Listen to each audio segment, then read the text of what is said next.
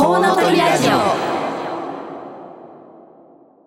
皆さんこんにちは。西東京市パパクラブの田崎義則です。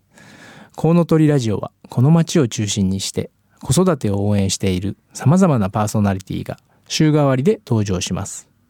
さらにゲストをお迎えしたりお電話をつないだりしながら理想の数だけ子供を産み育てるために個人や社会はどうすればよいかリスナーの皆様と一緒に考えられるような話題を中心にお届けしていきます。1週目は母親の産前産後ケアの NPO 法人マドレボニータ太田智子さん。2週目は児童センターや学童クラブを運営している NPO 法人子どもアミーゴ西東京小松真由美さん佐藤文俊さん。3週目は父親の子育てを応援している西東京市パパクラブ。私田崎義則が4週目は3人のお子さんを育てているフードライフクリエイターの唐木留美さん。以上のメンバーでお送りする予定です。どうぞお楽しみに。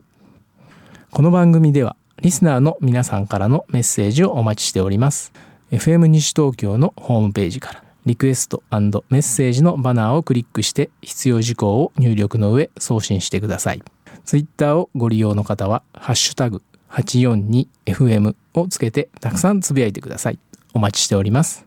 それでは30分間ごゆっくりお楽しみください。この番組は理想の数だけ子供を産み育てられる社会の実現を目指して活動を行っているワンモアベイビー応援団の提供でお送りいたします。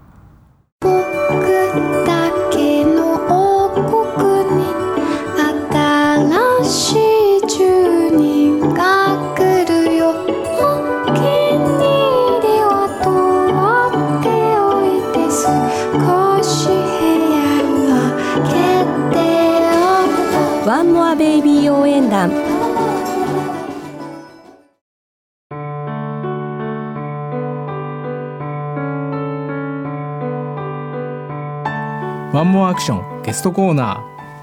ー。このコーナーでは理想の数だけ子供を産み育てるために個人や社会はどうすればよいか実際に考え取り組んでいらっしゃる方をゲストにお迎えします。今月は西東京市役所からゲストお二人に来ていただいています。えー、とあるところで西東京市役所職員の男性育休取得率が非常に高いと小耳に挟みましてぜひ現場のお話をお聞きしたいと思いお招きしております。お一人は西東京市役所職員課の藤沢博美さん。もう一人は西東京市市役所育休第1号のレジェンド後藤紀之さんです。よろしくお願いします。よろしくお願いします。まず西東京市の現状について、えー、お聞かせいただきたいと思います。ズバリ男性の育休取得率が何パーセントか。時短勤務を活用されている方や制度を活用され育児に励んでいるパパはどのくらいいらっしゃるんでしょうか。はい、えー、昨年の実績ですとえー、男性の方が16人該当の方がいまして、えー、そのうち2人の方が取得されましたので、えー、パーセントとしては12.5%になっています。えー、取得の期間は、えー、このお二人は1週間の方と8ヶ月の方になっています。結構差がありますね、はい、人によって。そうですね、えーまあ、取得期間の傾向としては育児休業の方は、え、奥さんが、え、育児休業であっても一緒に取得できるので、え、奥さんと一緒に育児の大変さですとか奥さんとそういったことを共有するという理由から12週間っていう形で、えー、取る方が多いんですけれども、え、最近は、え、保育園の入園っていうところがありますので、えー、そちらで、えーまあ、奥さんがどうしても復帰しなければならないっていう方は少し長めにとっています。えー、ただ、まあ、最近ではあの男性の方もイクメンということで、えー、非常に、えー、育児に興味を持っている方もいますのでそういった保育園のことは抜きにして長期間取られる方も多くなってきました。あの私はあの西東京の育休第1号ということで先ほどご紹介をいただきましたけれどもあの実は今3人のパパでして、え、今はもう上の子も二十歳になりましてで下が18、え、そして3人目の娘がもう10歳になったんですけれどもちょうどあの一番下の娘がえー、出産の時ちょうど2005年の10月なんですけれども第3子である次女が生まれた直後の24日間、えー、妻の産後の体調が優れなかったこともあり西東京市の職員として初めて育児休業を取得することになりました、えー、まあ、当時は本当にあの家族5人で協力することの大切さだったり、まあ、笑顔で、えー、過ごす本当に何気ない時間っていうのがとっても大事なんだなっていうことを感じて、まあ、私にとってのパパスイッチはここで入ったかなという感じの体験をさせていただきました。はい今ね12.5%というすごい高い数字が出ました。国の目標がもう13%と言ってるぐらいですからもうほぼ達成しているという状況だったりとか育休の取得率が全体では1%から2%の間をうろちょろしているっていう、まあ、世間の常識から比べるとすごい非常に高いなと思います。そして今お話があったみたいに、えー、産後ケアといったところからその保育園の準備までまあ、そして赤ちゃんとの生活を楽しむっていうパパたちのいろんなライフスタイルいろんな選択が見えてきて非常に面白いなと思いました、えー、こういう積極的なパパを生み出すにあたっての特別な取り組みなんていうのはあるんでしょうか？ちょうど私が育休を取る少し前の2003年にですねあの少子高齢化社会ということで、次世代育成対策推進法というのが成立をしまして、え男女ともに育児休業を取りやすい環境を作ろうということで特定事業主行動計画の策定というのが、え市の方にも義務付けられました。そのような中西東京市では、えー、自分が変わる周りが変わる上司が変わるどこから変わるというのを合言葉にですね行動計画を策定をし、まあ、一人一人にワークライフバランスができるような環境を取り組もうということで計画を策定をしました。その中で男性の育児休暇を10%ということの目標で、スタートをしさまざまなあの子育て応援プログラムをですね、え、展開をしました、そういう中で、え、私が育休を取った後もですね毎年育児休業を取る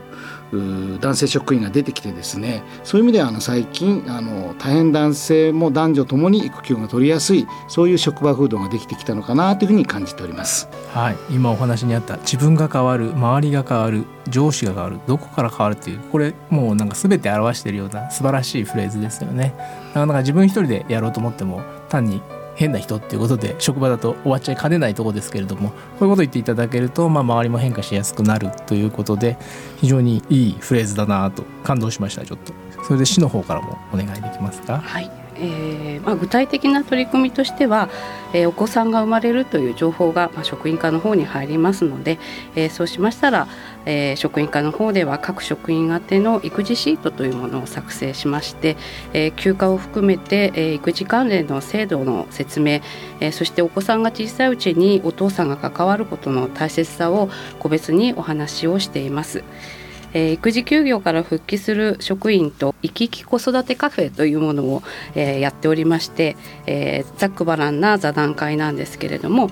え、実際に育児休業を取得した職員との、え、交流を持ちながら、え、子育てに関わることの大切さ、え、楽しさなどをイメージしてもらいやすいような場を設けたりしています。えまた新規採用の職員には入庁時のワークライフバランスの研修の中で、え育児休業等の制度にも触れ、え職員として、え市民改革を養うことは、え仕事の上でとても重要なことだということをお話をします。育児休業は、え自分のお子さんと育児を、え楽しんだりすることだけではなくて、え育児を通して、え社会を見たり市民の方が子育てをしながらどんなことに悩んだり、えー、どんなことをしてほしいと思っているか生きた情報を得られるとても有意義な機会だっていうこともお話をしております。はい具体的にはその生き生き子育てカフェっていうねあのお話がありましたけれども本当にありがたい仕組みだなと思います長い間ね職場から離れていると本当に自分の机があるんだろうかとかね未だに心配しちゃうようなあの男性も多いんじゃないかと思うんですけれどもこういう形でね、えー、休んでる間の情報も入手できて、まあ、またその子供を産んでない職員の方と接触することで子供がいる生活をイメージして、まあ、自分もやっていけるんだとかこういうふうになりたいって思える機会っていうのはね非常に素晴らしいなと思います。具体的にねこういう活動がまあ、あってもなかなか活用されないっていうケースもあるんじゃないかと思うんですけれどもそういった風土改革だったりとか、えー、休める雰囲気の醸成などはなされてるんでしょうか？男女問わずですね、えー、お子さんが生まれる職場の上司の方へは手引き書なども作りまして、えー、説明をしたり、えー、個別にまた必要があれば該当の職員と職員課の3社で、えー、本人の意向意向も伝えつつ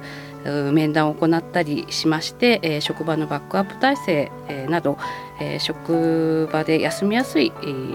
休みが取得しやすい雰囲気づくりを、依頼しています。えー、私あの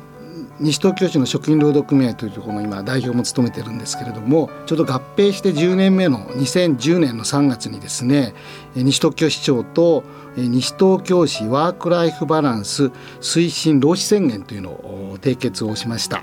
あの西東京市の職員構成がですね非常にあの子育て中の職員があの増えてるということもあったりとかですね、えー、と介護と仕事の両立が大変重要になっているという背景もあったんですけれどもまあ、市長とですね職員がワーク・ライフ・バランスを進めようということで、えー、宣言をしたということもですね本当にあの将来の働き方ですとかいうことを示すという意味ではあの大変あの人材育成の方向性も明確になりまして、えーまあ、ワーク・ライフ・バランスの推進を、まあ、西東京市を挙げてやっていくということでそんなこともですねあのいろんな施策を急速に進める原動力になったのかなというふうに感じております。はい、ありがとうございます。えー、職員課3社でね話し合われて、まあ上司対部下だと大体こうなんて言うんでしょう。あのこういう休む休まないの話ってなかなか難しい方向に行っちゃうこともあるんですけれども、まあ、第三者的なね、まあ、あとその制度を活用してほしいっていう職員課の方が入ったお話し合いっていうのはね非常にいいなと思いましたそしてまあそれを支えるのも多分その労働組合でこのワーク・ライフ・バランス推進労使宣言っていうのがあり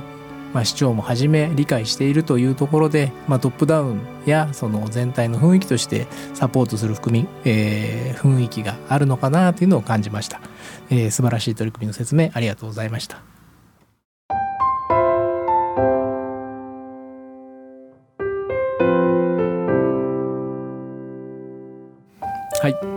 これまでは産後のお話が中心でしたがまあ、育児というと0歳児だけが大変ってわけじゃないんだと思いますむしろその後が大変というか、えー、育休を終えて保育園に入ったら呼び出しがかかるとか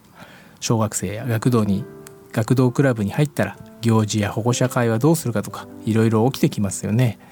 えー、そのあたり有給消化だったり残業抑制だったりワーク・ライフ・バランスといった視点で何か具体的な施策は職員課で施されているんでしょうか？え、っと現在ですねえー、小学校6年生までのお子さんを持つ職員は、えー、年間5日、えー、複数のお子さんがいる場合は、えー、10日間の、えー、この看護休暇というものが取得できています。えー、こちら病気だけではなくて、えー、予防注射とか、えー、そういったことでも利用できる、えー、休暇ですので、えー、女性の職員ばかりではなくて男性の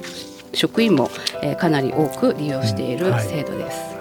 でまたですねあの、まあ、学校行事とかそういったところも、えー、いろいろ出てきますのでそういったところでも、えー、地域における子どもの健全育成っていうところに関する活動であれば、えー、ボランティア休暇ということで、えー、取得することも認めておりまして、えー、子どもとともに地域活動をしていく出ていくっていうことも、えー、バックアップしているような感じでやっております。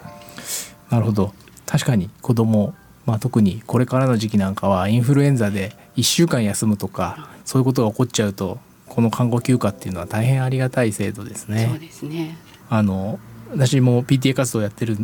しかも自前の有給でやってるので、えー、このボランティア休暇っていう制度は非常に羨ましいなと思いました。いつも有給が3月にギリギリになってしまうのでそしてあの子供はね基本的に地域地元で育つというのがえー、本当のとこだと思います私の所属するファザーリングジャパンでも子どもは地域へのパスポートというふうに言っていますけれども西東京市の市役所の皆さんも、まあ、こういう休暇制度やさまざまな制度を活用されて地域にどんどん進出されてるんでしょうか？まだまだあの外に出ていく機会っていうのは少ないんですけれども、えー、育児休暇を取得した職員たちが中心となって、えー、市の事業として市民向けに行っている、えー、ファミリー学級というものがあります、えー、先輩パパとして、えー、体験談等を話したり、えー、参加しているお父さんにも育児に興味を持っていただくような取り組みをしています。えー、職員もお子さんを連れて参加したり参加している市民の方からあ育児の質問を受けたりと楽しみながら、えー、市民の皆さんへ、えー、育児に関する普及啓発を行っていて、えー、講師を務めた職員も今では、えー、30人を超えるようなあ状態になっています。お父さんいかがですか、はい、私もあの実はあの、まあ、子供があの小学校上がる前は何度かパパの自分の体験をですね娘と一緒に行って歌を歌ったりとかねいうふうな感じを あのやって、はい、あの一緒にこう自己紹介なんかをあの娘と一緒に歌ったりとかしながらこう子育ての楽しさを伝えようということでやったりあのとってもいいあの活動だったなというふうに思って、まあ、それも本当に後輩が育ってきてありがたいなというふうに思ってます。であの最近はもう本当に小学生に下の娘もなったので私あのパパスイッチが入ってからやっぱりあの地域の子育てをしているお父さんとのつながりですとか地域の方へのつながりっていうことで今イキメンですよね。地域で活動する人イキメンっていうふうに言ってますけれどもいう活動がとっても大事だなっていうことを感じてですねあの田崎さんがやってるあのパパクラブ出したりとかあと地域のあの親父の会だったりとかあと今地域があのどんと焼きの実行委員会とかい。ろんな活動があるのでそういう活動に今参加をしてまして、えー、昨年からはあの PTA 会長も行ってまして、まあ、今年一応2年目に突入をしているということでございます。で、まあ、最近のあのイベントではですね、夏休み終了時の、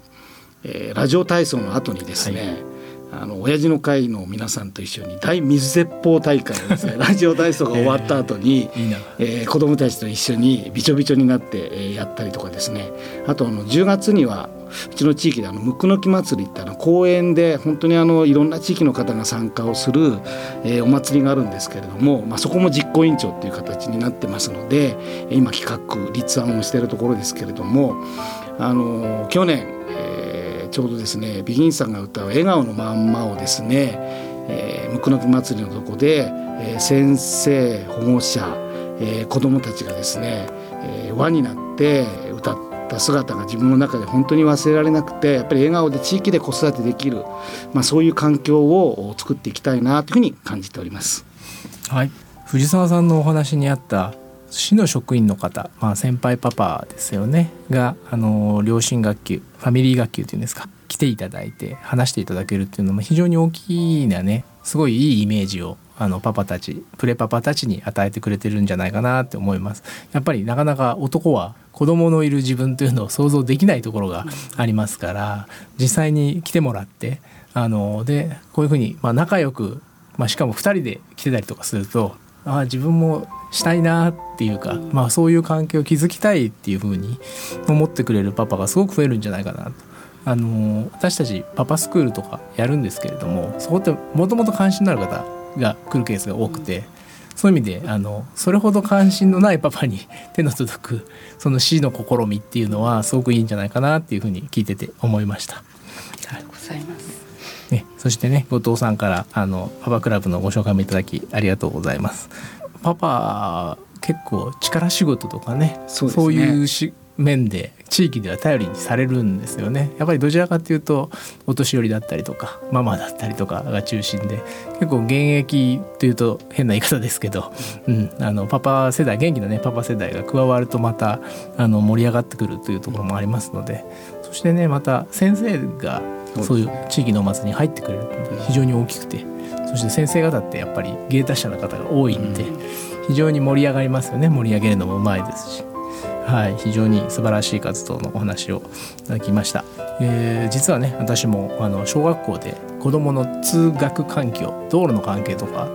の要望をしている市の担当の方がいらっしゃるんですけれどもその方が、えー、実はこのスタジオの近くの学校の PTA 会長だったというの方にお会いしたりとか あの非常にね西東京市役所の方々が活躍されてるっていうのを、まあ、拝見してます。まあ、育児っていうのはね地域の課題だったりとか市民のニーズを知るすごいチャンスだと思うんですよね。そういう意味であの市役所の方々なんかは特にお仕事にダイレクトにつながるので育児をするのは講師ともに得るところが大きいんじゃないかなと思ったりもしてます。というわけでそろそろ最後の話題となりました。えー、リスナーの方に西東京市のアピールをねせっかくの機会ですから あのしていただけたらと思います。藤沢さんお願いします。はい、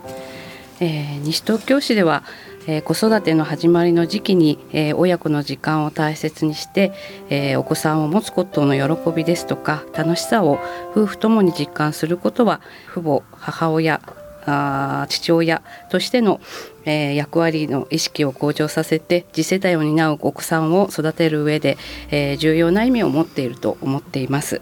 えー、とはいえ西東京市でも行革の、えー、職員数を削減されている中で、えー、50人を超える職員が育児に関わる休暇を取ったり、えー、時短を取ったりして、えー、勤務を当たっている状態です。えー、それは、まあ、他の職員の協力なしにはできないことですし、えー、負担になっていることは否めません。えー、しかし、まあ、民間の会社の手本となるような率先してこのような取り組みをすることは行政の役割だと思っておりますので、えー、職員は気持ちよく協力をしてくれています。えー、職員が定年まで働き続ける間には、えー、育児にかかわらず、えー、介護やいろんなことが起こります。どのような状況になっても、え職員同士が明るく支え合って、え職員それぞれが生き生きと活気に満ちて働けるような、え地域の手本となれるような職場づくりをこれからも進めていきたいと思っています。はいありがとうございます。すごい素敵な力強い宣言でした。後藤さんはいかがでしょう、はい先ほどあのご紹介をさせていただきました西東京市ワークライフバランス推進労使宣言の中にですねこういう項目がございます市民全体へそして社会全体へワークライフバランスの理念の普及と実現を目指しますというふうなあの宣言をしているところの項目がございます。西東京市は、市民の皆さん一人一人がですねワークライフバランスを実現できる魅力あるまちづくりを展開できるようさまざまなあの施策を展開をしております。本日のテーマである子育て施策につきましても、ここで子育てをしたいここでずっと暮らしたいと思える地域づくり笑顔で生き生きと暮らしていける地域づくりのためにですねさまざまなあの事業を現在準備し実施をしております。ますぜひ多くの皆さんにですね市のさまざまな事業にごご参加いただけるようにえお願いをしたいというふうに考えております。で私たち自身もですねえ自身の子育て経験を生かし魅力あるまちづくりの実現に寄与できるようなあの働き方をですねえするよう頑張っていきたいというふうに思っておりますので今後ともよろしくお願いいたします。はいありがとうございました、えー、非常にね楽しく、えー、明るいその市の雰囲気だとか、まあ、それを保っていこうというねお気持ちが伝わるお話でした。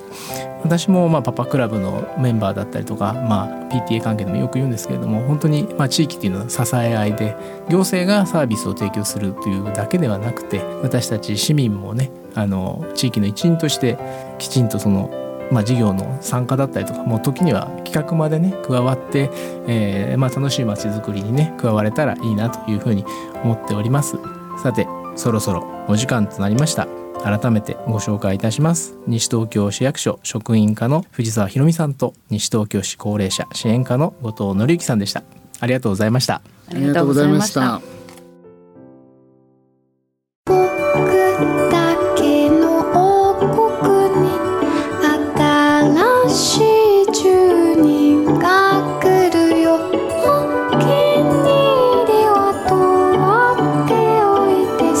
コシヘイア。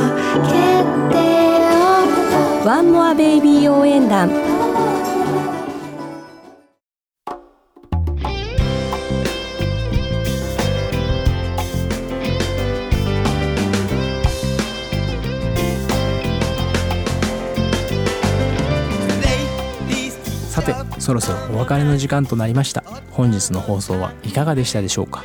今回のゲストは身近な子供ができると特に身近になる。市役所の方々の育休事情やワークライフバランス事情といったことをお話しいただきました。全く同じことができるわけではないですが一般企業などにお勤めの方も参考になる点が多かったのではないでしょうか。私も制度の有無というよりは個人の一歩踏み出す思いの強さが大事だなとしばしば思います。ぜひ一部でも取り入れて充実した育児ライフに結びつけていただけたらと思います。まあただ一人で頑張りすぎてしまうと折れてしまうので今日のお話にあったような上司や人事やその職員をサポートする周りのサポートというのも非常に大切だなと感じさせられたお話でした。是非皆さんも改めて自分の周りの子育てで困っている人や自分自身がまた子育てに一生懸命取り組むといったことに役立てていただけたら幸いです、えー、ご感想やご意見などリスナーの皆さんからのメッセージをお待ちしております。FM 西東京のホームページからリクエストメッセージのバナーをクリックして必要事項を入力の上送信してください。また放送後には番組の音声をポッドキャストで配信します。詳しくは FM 西東京で検索してみてください。それではお聴きいただきありがとうございました。次回9月24日は3人のお子さんを育てているフードライフクリエイターの唐木留美さんのご担当です。来週もどうぞお楽しみに。ここまでのお相手は私西東京市パパクラブの田崎義則でした